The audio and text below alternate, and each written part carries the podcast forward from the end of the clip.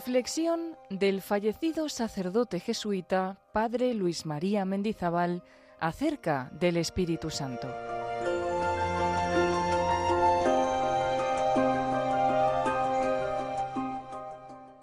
Ven Espíritu Santo, deseo ardiente del cristiano fiel. El misterio que hemos ido exponiendo hasta ahora del Espíritu Santo que se nos da viene explicado en la liturgia en ocasión de la fiesta de Pentecostés.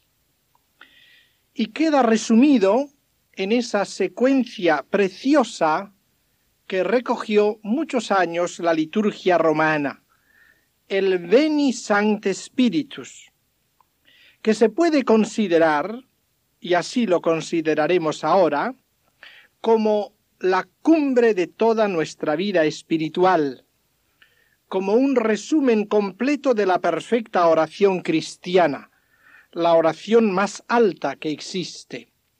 Veni Sancte Spiritus. Vamos a hacer algunas observaciones sobre esta secuencia, deteniéndonos primero en esa exclamación general Ven Espíritu Santo.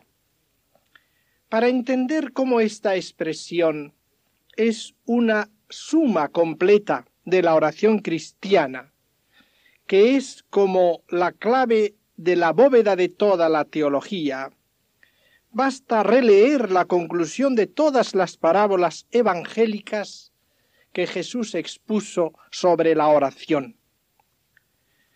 Cuando Jesús insistía en que había que orar, terminaba así. Si vosotros, siendo malos, sabéis dar cosas buenas a vuestros hijos, cuánto más vuestro Padre Celestial dará el Espíritu bueno a quien se lo pide. Ven, Espíritu Santo, ven, Espíritu bueno. ¿Y cómo no lo dará el Señor a quien se lo pide? Esto supone una purificación de la oración, cuando se reduce el deseo del alma a pedir al Señor su espíritu, su vida, su amor, no un amor cualquiera, sino su amor que es el mismo, que lo infunda en nosotros, para que el amor con que me amaste, decía Jesús en la oración sacerdotal, esté en ellos y yo en ellos. Aquí el pedir el Espíritu bueno, el Espíritu Santo, el don de Dios, se presenta como el objeto supremo y único de la petición. Es el agua viva que la samaritana hubiera pedido si hubiera conocido el don de Dios. Ven, Espíritu Santo, si conocieras quién te habla y cuál es el don de Dios, tú se lo pedirías y ahora este fiel que lo entiende lo pide. Ven, Espíritu Santo. El Padre nuestro podríamos presentarlo como una explicación, una exposición ético-ascética de esta única invocación. Quien dice ven Espíritu Santo, en lo íntimo de su corazón está diciendo santificado sea tu nombre, venga tu reino. El reino de Cristo en el fondo es la comunicación de su Espíritu. Ven Espíritu Santo, hágase tu voluntad. El hacer la voluntad de ser dominado y guiado por el Espíritu de Cristo. Todo puede resumirse en ese ven Espíritu Santo. Y cuando viene el Espíritu, Él es el que en nosotros llama Abba, Padre, Padre nuestro, porque está en nosotros comunicándonos el espíritu de nuestra filiación. En este sentido, es la más hermosa de todas las oraciones, en cuanto resume todo en el simple deseo de un amor más ardiente de Dios. No pide más, un mayor amor de Dios. San Gregorio decía, cuando recibieron a Dios en la visión de fuego, ellos ardían suavemente en su amor. Se trata de esto, de que el Espíritu que viene a nosotros nos haga arder suavemente en el amor. Viene como Espíritu vivo, como Espíritu que es amor. Es ciertamente esta secuencia una oración misteriosa. Si la examinamos atentamente, encontraremos un detalle curioso. Esta oración, que viene propuesta al corazón del misterio cristiano, no la hubiera podido expresar nadie, no la podría pronunciar nadie, si la misma Iglesia no la hubiera puesto en nuestros labios.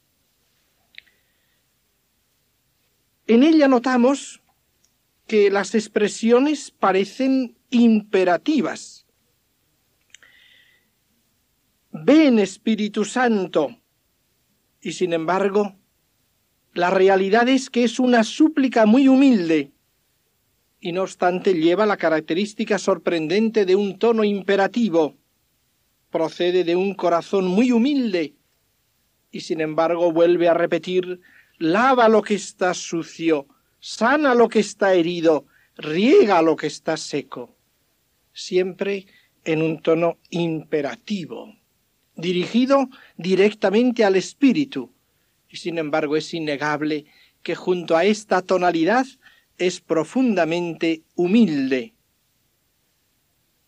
La petición en su tonalidad parece como una orden por la seguridad que tiene en su petición. Es una petición absolutamente confiada. Está hecha en el nombre del Señor. Es también curioso que en esta secuencia no se pide personalmente como una gracia a aquel que la está pronunciando, sino que se pronuncia y se formula en una tercera persona.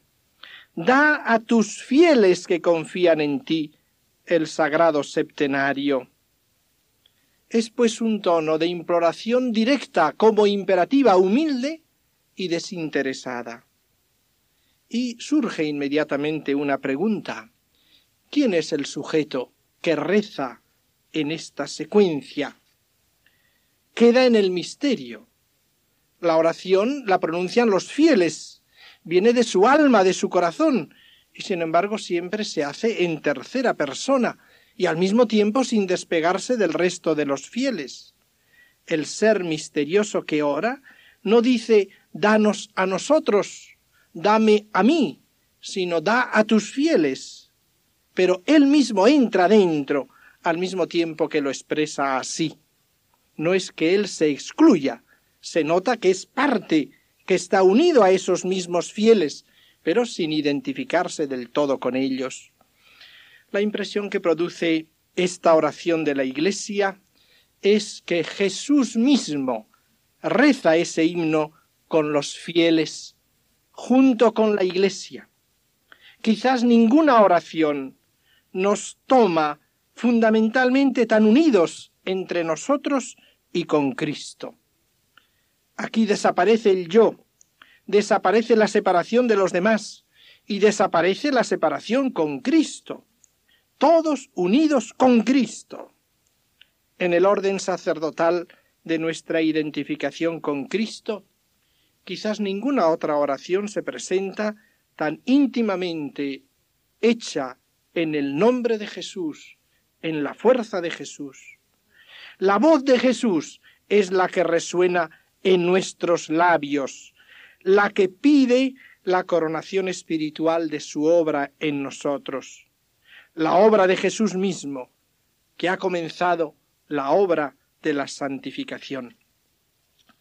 Y en nosotros, con María, Madre de Jesús, como los apóstoles en el cenáculo, pide la consumación de la obra que ha empezado. Quiere que lleguemos a ser cristianos perfectos, que seamos Jesús en el sentido pleno de la palabra esta coronación de la obra de Cristo, Él mismo la pide en nosotros. Ven, Espíritu Santo, como condensación de su oración sacerdotal, en la que pedía el Espíritu Santo para nosotros, porque precisamente por la venida del Espíritu y en la venida del Espíritu es cuando más perfectamente nosotros somos uno en Jesús y Jesús en nosotros. El Espíritu que habita en nosotros realiza la unión total. Por eso Jesús no viene nombrado en la secuencia, no se pide por Cristo, porque Él es el que la pronuncia como cabeza de sus fieles. Él es el que pide en nosotros. Por otra parte, la inspiración de esta oración viene del mismo Espíritu Santo en nosotros. Es Él el que inspira esta oración. Es Él el que por el ministerio de la Iglesia la pone en nuestros labios. Y el Espíritu y la esposa digan, ven, y el que lo oye diga, ven, Espíritu Santo. El Espíritu y la esposa y el que lo oye es el fiel unido a ellos. La inspiración es del mismo Espíritu Santo. Qué gran confianza tiene que inspirarnos esa convicción. El mismo Espíritu nos mueve y la Iglesia lo pone en nuestros labios. El modo de proceder se puede asemejar mucho al de la madre que inclinada sobre la cuna de su niño pequeño le repite insistentemente di mamá, mamá, hasta que el niño llega a decir mamá. Es el espíritu el que inspira, el que repite en el fondo del corazón ven Espíritu Santo, hasta que el hombre cae en la cuenta y llegado ya ese deseo y transformado en ese sentido en Cristo, repite por su parte, ven Espíritu Santo. Le damos pues nuestro corazón, nuestro tiempo, nuestro recogimiento. Tenemos que abandonarnos a ese deseo indefinido que el Espíritu Santo infunde en nuestro corazón. El que tiene sed, que venga. El que quiera, que pida esta agua de vida que se le dará gratis, dice el Señor. Ese espíritu se llama infuso según la imagen del agua viva que se infunde en el corazón, como el agua se infunde en un vaso. Ese espíritu de gracia se llama inspiración, que corresponde a la imagen de la brisa, del viento, que no sabes de dónde viene ni a dónde va. Se dice también irradiado, que corresponde a la imagen de la luz que se comunica, se irradia sobre el alma. El tono, pues, de la invocación pronunciada por Cristo en nosotros bajo la inspiración de su Espíritu está inspirado por su deseo de entrar en nosotros. De ahí se comprende que el tono no es el de una súplica, o no es el de un imperativo que pretende vencer una resistencia por parte del Espíritu, Ven Espíritu Santo, como si la resistencia estuviera en él, que tiene dificultad en acercarse, como si uno quisiera violentarlo a entrar. No, no, no movemos al Espíritu Santo, sino Él es el que está invitándonos a llamarlo. Es una invocación más bien de acogida, acoger al Espíritu es abrir la puerta del corazón a la llamada del espíritu que espontáneamente desea venir al alma. El espíritu inspira donde quiere y no sabes de dónde viene ni a dónde va. Es el espíritu mismo el que está llamando a la puerta del alma. Y la actitud del alma no es la de vencer la resistencia del Espíritu Santo, sino la de abrir sus puertas a quien le está llamando, diciéndole Entra, Espíritu Santo, tú que estabas llamando, ven, quito ya todos mis obstáculos, porque Él está llamando a la puerta.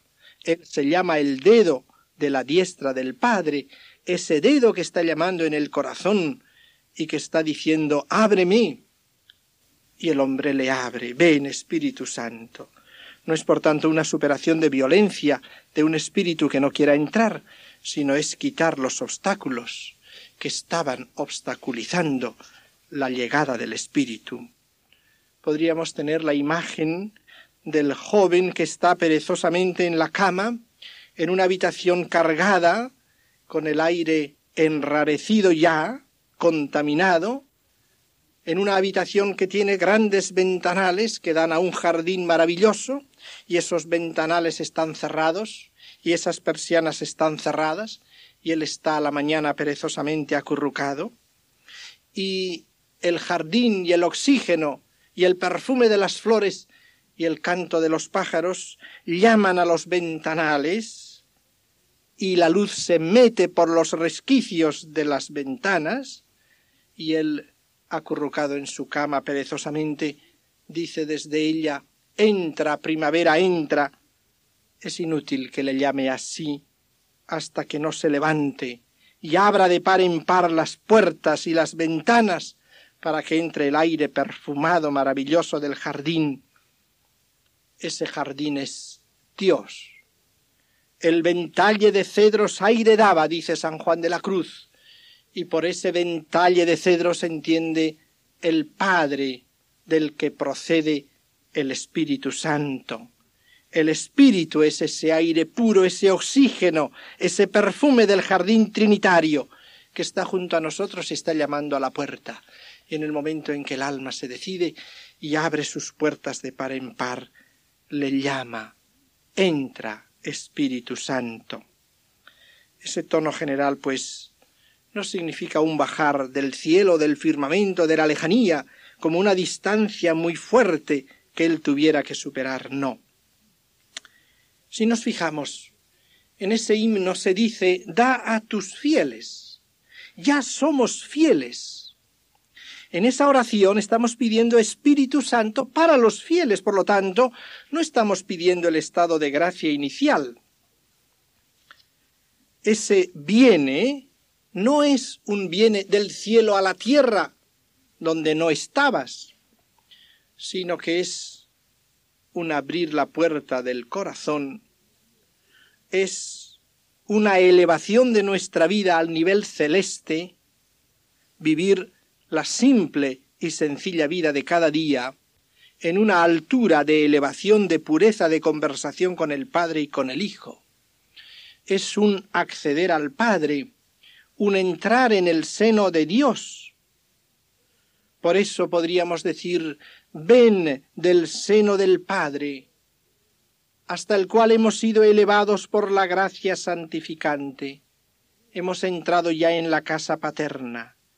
Ven del seno del Padre, que es la morada eterna del Verbo encarnado y resucitado. Ven del seno del Padre a mi corazón, a mi corazón que está también en el seno del Padre. La expresión, pues, viene a poderse explicar de esta manera. El Espíritu está en el Padre, está en Cristo. El Espíritu nos lo envía el corazón de Cristo, procede del Padre y del Hijo, está en el seno del Padre y del Hijo. Nosotros, elevados por la gracia a ser hermanos de Cristo, una vez que hemos entrado en su familia, encontramos el Espíritu en el seno del Padre, en el seno de Cristo, y le abrimos nuestros brazos y le extendemos nuestras manos y le decimos, como a un niño que está en los brazos de su madre se le invita a venir, ven a mis brazos, ven Espíritu Santo, como algo que me corresponde en este nivel al que me ha elevado la gracia, ven como coronación de esa misma vida de gracia que se me ha concedido, ven de los brazos del Padre a los míos, ven del corazón de Cristo al mío, porque el mío es ya el corazón mismo de Cristo. Por eso, viniendo a mi corazón, no sales del corazón de Cristo. Ven a mí, soy de la familia, ya he quitado los obstáculos, ahora extiendo mis brazos y no tengo más ilusión que la de recibirte en mi corazón. Y así es en realidad. hemos llegado a un desarrollo progresivo de la gracia santificante. La cumbre de ese desarrollo de la caridad y de la gracia tiene que realizarla en nosotros el Espíritu Santo, por una presencia especial suya. Y cuando el alma va madurando y disponiéndose a esa coronación, es cuando toda ella se convierte en unos brazos abiertos, en una invocación constante, en un deseo ardiente de que se corone la obra de Cristo. Y es Cristo en nosotros, el corazón de Cristo en nosotros, el que está llamando al Espíritu Santo para que corone esa obra, para que del seno del Padre venga al nuestro. Así, a través de esa venida del Espíritu Santo a nosotros, Jesucristo también viene a nosotros de un modo particularísimo, no ya por aquellos actos más o menos exteriores que consideramos en su vida cuando convivía con los apóstoles, sino por la operación divina del Espíritu Santo que está en nosotros. Ahora Jesucristo toma un contacto más íntimo con nosotros contacto espiritual, no menos real, no menos eficaz, al contrario. Jesucristo en el Espíritu está más cerca de nosotros de cuanto lo estaba a los suyos en el tiempo de la vida terrena. Estamos más dentro de Cristo de lo que lo estaban los apóstoles que habitaban con Él corporalmente. Por la venida del Espíritu Santo nos encontramos como sumergidos en la procesión divina del Espíritu. Por eso, nunca debemos confundir el simple estado de gracia con la plenitud del Espíritu Santo. Y por eso también, en nuestro estado de gracia y en nuestro esfuerzo ascético, debemos invocar siempre, ven, Espíritu Santo. Esta oración es al mismo tiempo eminentemente apostólica. Tenemos que invocar al Espíritu Santo, llamarlo, abrirle las puertas, no solamente nombre propio para mí por título individual y personal, sino debemos invitarlo, y así lo hacemos en el himno, en nombre de toda la comunidad eclesiástica y en favor de todas las almas en estado de gracia. Da a tus fieles que en ti confían el sagrado septenario. La invocación del Espíritu se hace sobre aquellos fieles que están ya en gracia, como los apóstoles, que estando en gracia, esperaban al Espíritu Santo. Las almas más fervorosas son las que lo invocan con mayor fervor. Más aún, en esto se puede ver el fervor de un espíritu, en la manera con que invoca la coronación de la obra de Cristo. El secreto último del fervor del alma es el don de Dios. En último término, todo fervor es don de Dios. No lo podemos producir por nosotros mismos en nuestro corazón. Nos lo da Él, el fuego de su amor.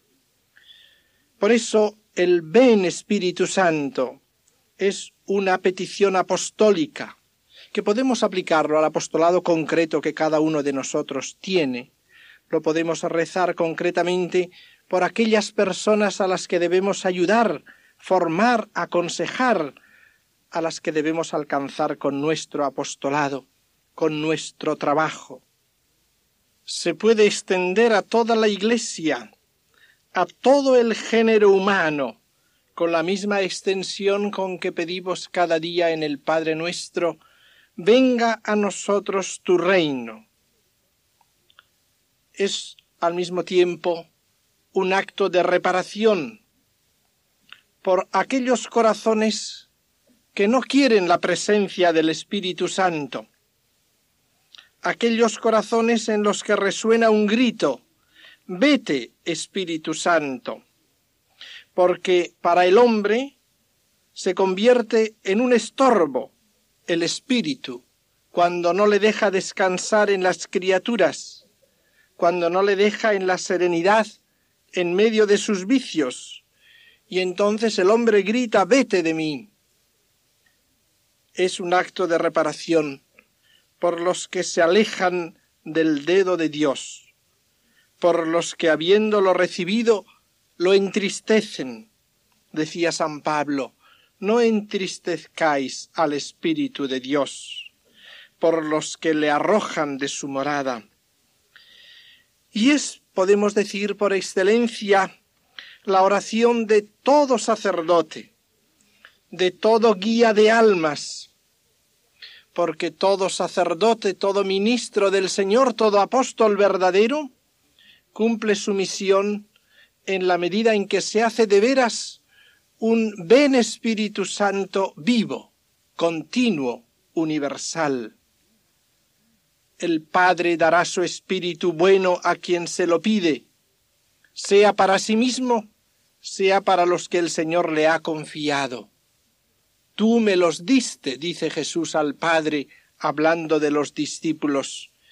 Y realmente que en la vida apostólica siente uno alegría en la contemplación de un alma que se vuelve a Dios definitivamente, totalmente, que corre, que vuela hacia el Señor.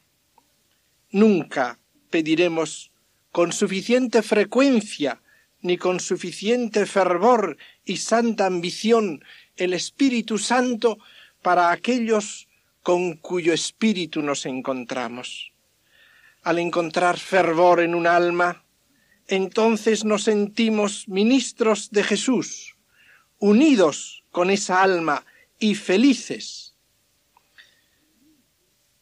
Pero cuando le sentimos perder el fervor, alejarse del fervor, preferir el amor propio antes que el amor de Dios, entonces sufrimos también nosotros, como el espíritu se entristece. En cambio, el recuerdo del fervor de una u otra alma que conocemos nos avergüenza, y entonces comprendemos que no podemos continuar en nuestra medianía, y entonces nos sentimos impulsados a la fidelidad que nos hace ser uno en espíritu con aquellos para los cuales somos ministros de la gracia de Dios y del Espíritu Santo. Es, pues, la gran oración, la oración que debemos continuamente tener en nuestros labios y en nuestros corazones. Ven, Espíritu Santo.